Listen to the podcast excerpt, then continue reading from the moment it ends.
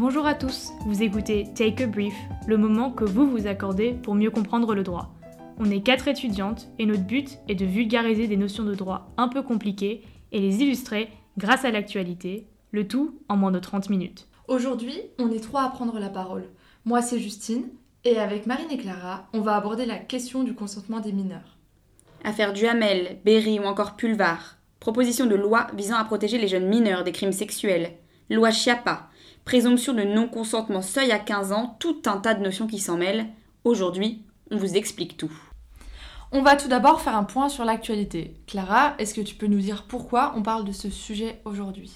Alors oui, les choses ont commencé en janvier dernier. C'est avec l'apparition du livre La Familia Grande que l'avocate Camille Kouchner accuse son beau-père, Olivier Duhamel, d'avoir abusé de son frère quand ils étaient adolescents.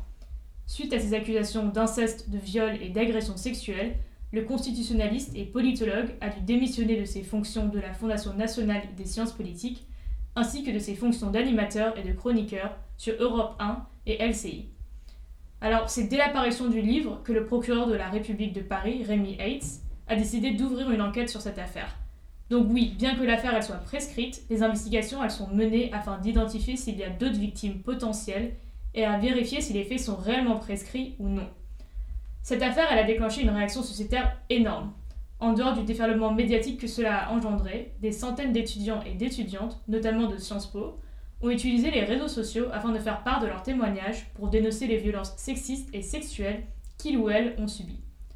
Alors à ce jour, tous les campus des instituts d'études politiques, donc qu'on appelle les IEP, ont été visés par ces témoignages, notamment à travers les hashtags SciencePort, MeToo ou encore MeTooGay, que vous avez sûrement vu circuler sur les réseaux. Il y a aussi le hashtag MeTooInceste qui a surgi récemment, notamment avec l'affaire Berry qui a suivi quelques semaines après. Oui, alors pour rappel, le 25 janvier dernier, Colleen Berry, donc la fille de l'acteur Richard Berry, a déposé plainte contre son père et contre l'ancienne épouse de son père, Jill Manson, pour inceste, viol, agression sexuelle et corruption de mineurs. Euh, et euh, il faut rappeler que ces faits se seraient produits lorsque Colleen euh, avait entre 8 et 10 ans. Alors ces affaires, elles sont loin d'être les dernières et les seules, puisque on a suivi juste après l'affaire Pulvar. Marc Pulvar, euh, c'est un nationaliste martiniquais qui est décédé en 2008 et qui est accusé euh, par trois de ses nièces d'être un pédocriminel.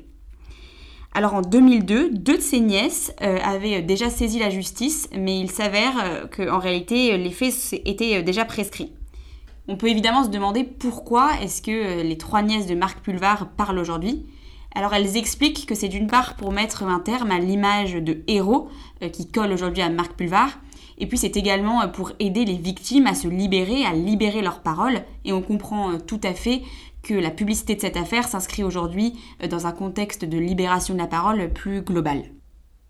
La question du viol sur mineur, de l'inceste et de la nécessité de mieux protéger les victimes est au cœur des débats depuis plusieurs années maintenant. Avant tout, on aimerait vous rappeler que le premier but de ce podcast est de vous faire comprendre que dit la loi. On n'est pas là pour interpréter ou critiquer les textes, on veut simplement vous présenter l'état actuel du droit et des critiques qui l'accompagnent pour que vous soyez vraiment en pleine mesure de vous former votre propre opinion. Ainsi, on sait qu'aujourd'hui le sujet peut être sensible et on insiste sur le fait que l'on va utiliser du langage cru et parler d'affaires qui sont parfois perturbantes. Mais on préfère vous prévenir avant d'entrer dans le cœur du sujet. Alors tout à fait. Et pour saisir les enjeux actuels, il faut avoir en tête trois grandes infractions le viol, l'atteinte et l'inceste. Commençons tout d'abord par définir le viol. Dans le code pénal, pour qu'il y ait viol, il faut deux conditions, un acte de pénétration et la privation de consentement. Pour la première condition, on vise la pénétration forcée de la victime, mais aussi, depuis 2018, la pénétration forcée de l'auteur. Ainsi, sera qualifié le viol le fait qu'une personne effectue de force une fellation à une victime. La deuxième condition, c'est la privation de consentement par violence, contrainte, menace ou surprise. Ici, on va surtout s'intéresser à la notion de contrainte et de surprise. Ce sont en effet deux procédés de privation de consentement qui sont le plus souvent discutés lorsqu'on est face à des crimes et des délits sexuels sur des mineurs. Parce que dans ce contexte-là, en réalité, le plus souvent, les violences se passent dans un contexte familial, sans qu'il y ait de violence physique, mais plutôt une atmosphère générale de contrainte. alors la loi Chiappa a été une étape importante concernant la définition de la contrainte morale et de la surprise, puisqu'elle est venue euh, nous dire que la contrainte morale et la surprise peuvent toutes deux résulter soit de la différence d'âge entre la victime et l'auteur des faits, soit de l'existence d'une autorité entre euh, la victime et l'auteur des faits, euh, et bien sûr l'autorité émanant de l'auteur des faits. Alors pour mieux comprendre les choses, on peut imaginer la situation où une personne de 60 ans euh, aurait des rapports sexuels avec une personne de 15 ans. Et ici, d'après la loi, la seule différence d'âge significative entre l'auteur des faits et la victime pourrait suffire à qualifier la privation de consentement et donc à qualifier plus facilement euh, le viol. Cette loi, elle est aussi euh, venue mieux protéger les mineurs de moins de 15 ans puisqu'elle a précisé que la contrainte pouvait résulter de l'abus de vulnérabilité de la victime qui ne disposait pas du discernement nécessaire au moment des faits. En fait, cette formule un petit peu abstraite, elle permet en réalité de mieux protéger euh, les personnes particulièrement vulnérables, c'est-à-dire euh, les personnes d'un très jeune âge. Bon alors vous le voyez bien, euh, la définition du viol, elle est compliquée, elle est difficile à saisir, et c'est la raison pour laquelle aujourd'hui il y a de nombreux projets de loi qui se font jour. La deuxième infraction importante à définir, c'est l'atteinte. L'atteinte constitue un délit, contrairement au viol qui, lui, est un crime. Pour rappel, les peines maximales pour les délits sont bien moins longues que pour les crimes. L'atteinte peut se présenter dans deux cas. D'une part, lorsqu'on a un majeur qui a une relation sexuelle avec un mineur de moins de 15 ans, même si le mineur a consenti. On estime que, dû à son âge, son consentement est inopérant.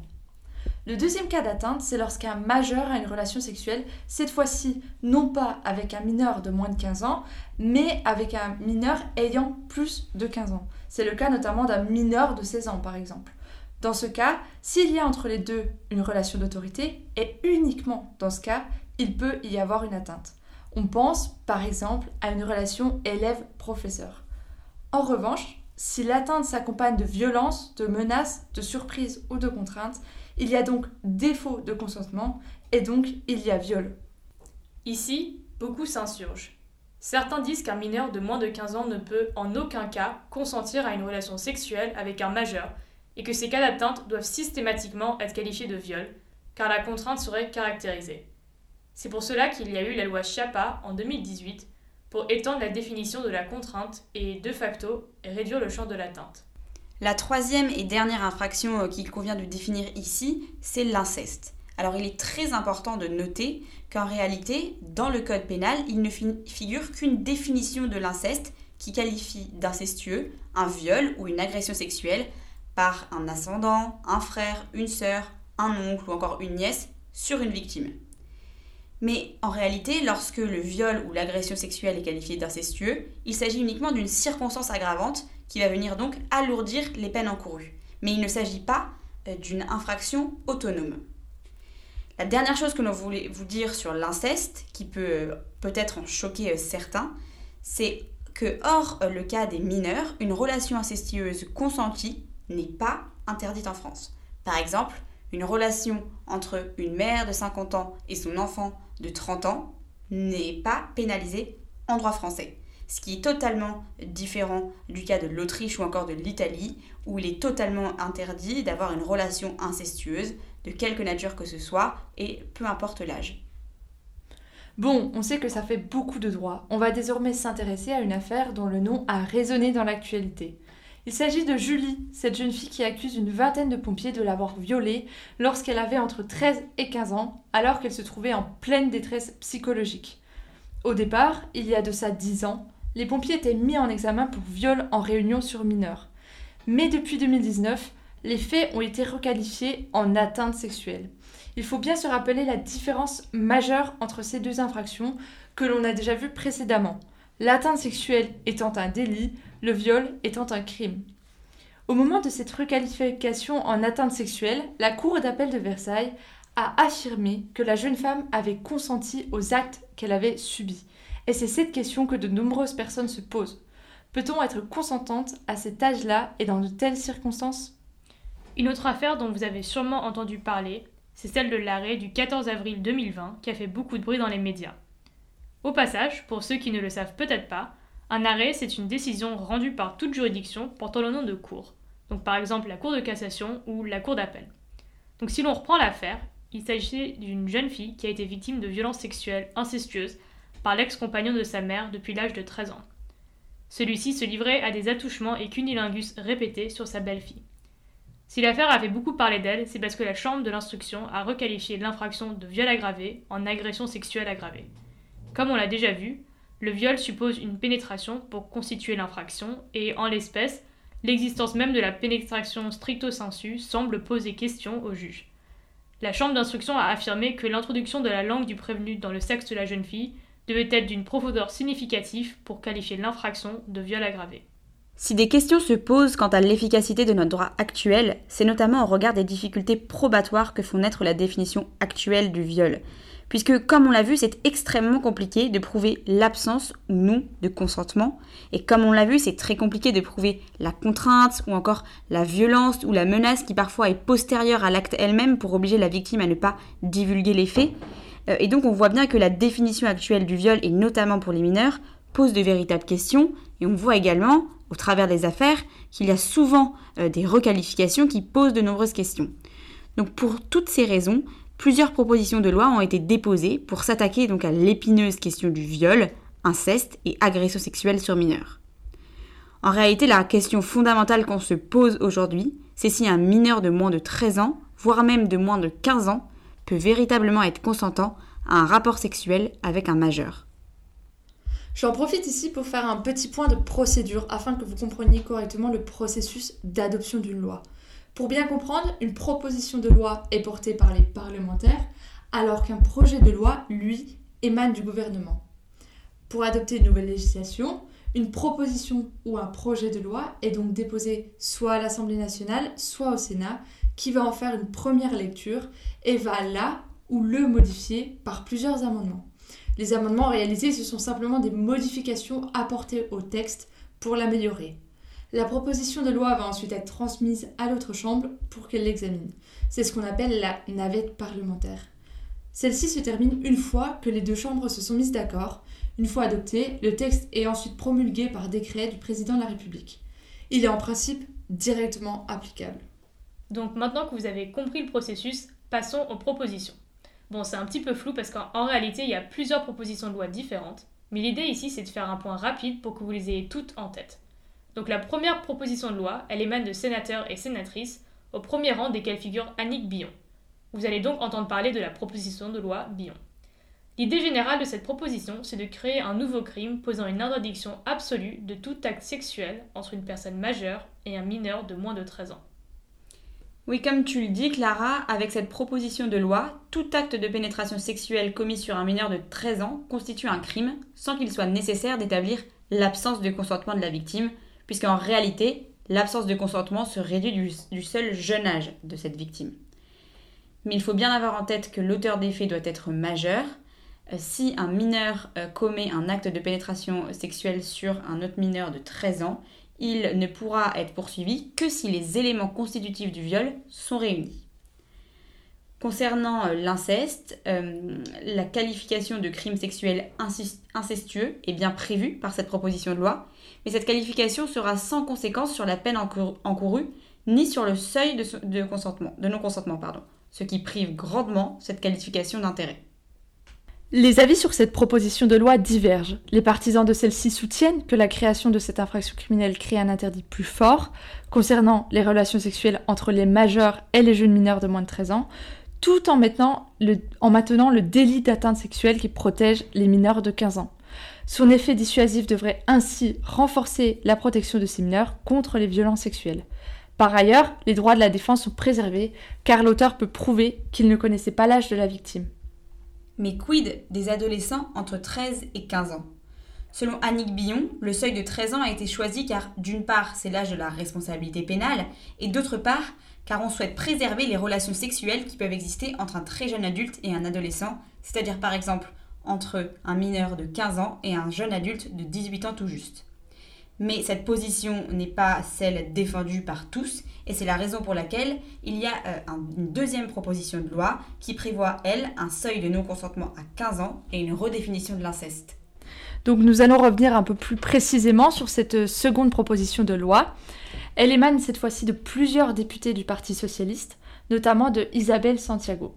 Ici, l'idée générale est de créer un nouveau crime posant une interdiction absolue de tout acte sexuel entre une personne majeure et un mineur, mais cette fois-ci de moins de 15 ans. Par ailleurs, l'autre apport de cette proposition de loi concerne l'inceste. Le projet de loi prévoit, cette fois, que pour toute pénétration, par quelque moyen que ce soit et de quelque nature que ce soit, par un ascendant ou un descendant sur un mineur de moins de 18 ans, est puni de 10 ans de réclusion criminelle.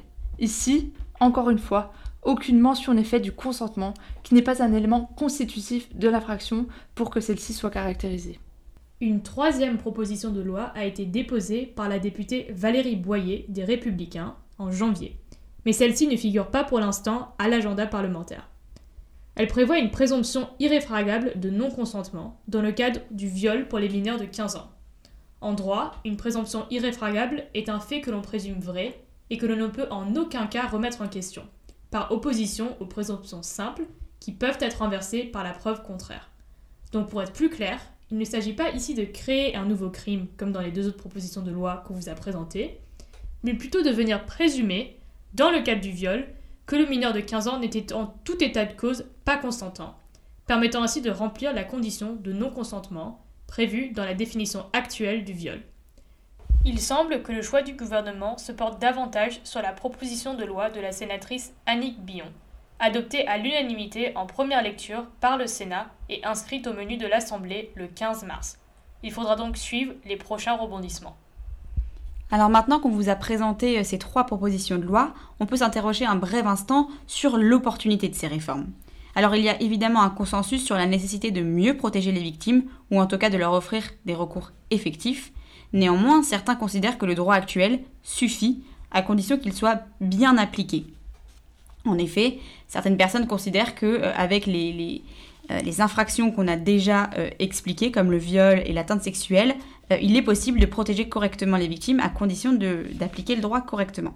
Au contraire, les défenseurs des propositions de loi expliquent que la création d'un nouveau crime permet de contrer toutes les difficultés liées à la preuve du non-consentement, dans le cas où justement il est peu probable qu'un enfant ait consenti à de tels actes. Plus question donc pour un auteur de prétendre que sa victime était consentante, ni d'interroger les critères de menace, violence, contrainte ou surprise. Pour la pédopsychiatre Muriel Salmona, un enfant de moins de 15 ans ne peut pas véritablement consentir à un acte sexuel et c'est pour cette raison qu'elle est largement en faveur, depuis déjà 2018, de la mise en place d'un seuil de non-consentement. C'est également la position euh, de certaines des victimes les plus euh, médiatisées et notamment celle de Camille Kouchner. La question de la présomption de non-consentement fait également débat chez les juristes. En effet, il peut paraître pour certains d'entre eux difficile d'articuler la présomption de non-consentement avec deux principes existants en droit pénal. Celui selon lequel le doute profite toujours à l'accusé et celui de la présomption d'innocence. Ils sont essentiels pour garantir un système dans lequel les erreurs judiciaires sont les moins fréquentes possibles. Certains avocats s'insurgent de cette présomption parce que cela ne laisserait aucun moyen pour un accusé de se défendre. C'est évidemment un sujet très délicat et la priorité doit être donnée aux victimes. Toutefois, il est également important de veiller à la place du droit. Le ministre de la Justice, Éric Dupont-Moretti, a souligné qu'il fallait, réprimer, je cite, les relations non consenties, mais pas les amours adolescentes, car notre but est de garantir la protection de nos enfants, mais, en aucun cas de s'ériger en censeur de la vie sexuelle de nos adolescents. Ce sont des éléments à prendre en compte pour comprendre la difficulté du débat, notamment d'un point de vue juridique, qui n'est pas le même point de vue que celui de l'éthique ou de la morale. Le dernier élément au cœur du débat d'aujourd'hui est la question de la prescription des infractions sexuelles. La prescription est un thème récurrent, mais elle n'est pas toujours comprise. Donc avant tout, qu'est-ce qu'une prescription? C'est la durée après laquelle on ne peut plus poursuivre quelqu'un soupçonné d'avoir commis un crime ou un délit. Celle-ci varie en fonction de l'infraction et de sa gravité. Par exemple, elle est de 20 ans pour les crimes, 6 ans pour les délits et 1 an pour les contraventions. Depuis la loi Chiappa, le délai de prescription pour les crimes sexuels sur mineurs s'établit à 30 ans à compter de la majorité de la victime. Donc par exemple, une personne ayant subi des crimes sexuels durant son enfance a jusqu'à ses 48 ans pour porter plainte. Alors la prescription, euh, elle soulève de nombreuses interrogations euh, au regard euh, des infractions sexuelles sur les mineurs parce qu'elle peut parfois mener à des situations d'impunité. Alors on peut parler effectivement de l'amnésie traumatique. Selon plusieurs études, 40% des victimes de violences sexuelles commises pendant l'enfance sont atteintes d'amnésie complète et 60% d'amnésie partielle. Muriel Salmona compare cette euh, amnésie traumatique à celle vécue par les victimes d'attentats et de guerre, et elle affirme que ce processus fait disjoncter le cerveau et les circuits émotionnels, et ceux de la mémoire. Par exemple, Flavie Flamand a été victime d'amnésie post-traumatique et ses souvenirs ont mis près de 25 ans à ressurgir.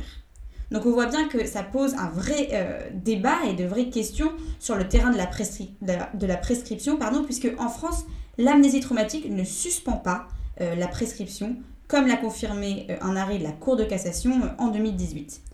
Autrement dit, et pour dire les choses plus clairement, une victime qui invoque l'amnésie traumatique suite à un viol ne peut pas s'en prévaloir pour suspendre ce fameux délai de prescription. Et c'est euh, la raison pour laquelle euh, Camille euh, Kouchner demande à ce que, eh il soit prévu dans les propositions de loi l'imprescriptibilité concernant ces infractions sexuelles sur mineurs. Donc pour faire face à la demande de Camille Kouchner et de nombreuses autres victimes, on envisage aujourd'hui une prescription glissante ou réactivée. Avec ce mécanisme, le délai de prescription de 30 ans aujourd'hui ne débutera qu'à partir des faits commis sur la dernière victime. Pour faire simple, la prescription de la dernière victime s'appliquerait ainsi à toutes les autres victimes. Cette prescription glissante permettrait ainsi à toutes ces victimes, même les plus anciennes, d'obtenir un procès. En bref, l'idée est vraiment d'assurer une égalité de protection pour toutes les victimes d'un même auteur. Ces derniers temps, il n'y a pas une semaine, voire un seul jour, sans que la presse n'évoque le nom d'une personnalité ayant subi des faits incestueux qui sont désormais prescrits. C'est donc assez naturellement que l'on peut se demander pourquoi il n'existe pas une imprescriptibilité pour ce type d'infraction qui permettrait de pénaliser davantage les auteurs de celle-ci. Pourquoi finalement l'écoulement du temps produirait-il un effet extinctif? D'une part, la prescription permet de lutter contre le dépérissement des preuves souvent corrélées à l'écoulement du temps c'est vrai que 30, voire 40 ans après les faits, on peut se poser des questions sur les preuves et les témoignages. D'autre part, la prescription permet de répondre aux exigences d'un procès équitable qui se tiendrait dans des délais raisonnables. Enfin, un des arguments qui existe est celui de dire que pour préserver la paix publique, il faut mieux, au bout d'un certain temps, renoncer à punir l'infraction plutôt qu'en raviver le souvenir par l'exercice de poursuites à l'issue incertaine. Et c'est ainsi que s'achève notre tout premier podcast. On espère vous avoir donné toutes les clés de compréhension, un peu de droit, un peu d'actualité, un peu de technicité, le tout en moins de 30 minutes. Si le podcast vous a plu, n'hésitez pas à nous suivre sur les réseaux sociaux. Take a Brief est présent sur Facebook, Instagram et les plateformes de streaming. N'hésitez pas non plus à nous suggérer les thèmes sur lesquels vous souhaiteriez en apprendre plus. A bientôt sur Take a Brief.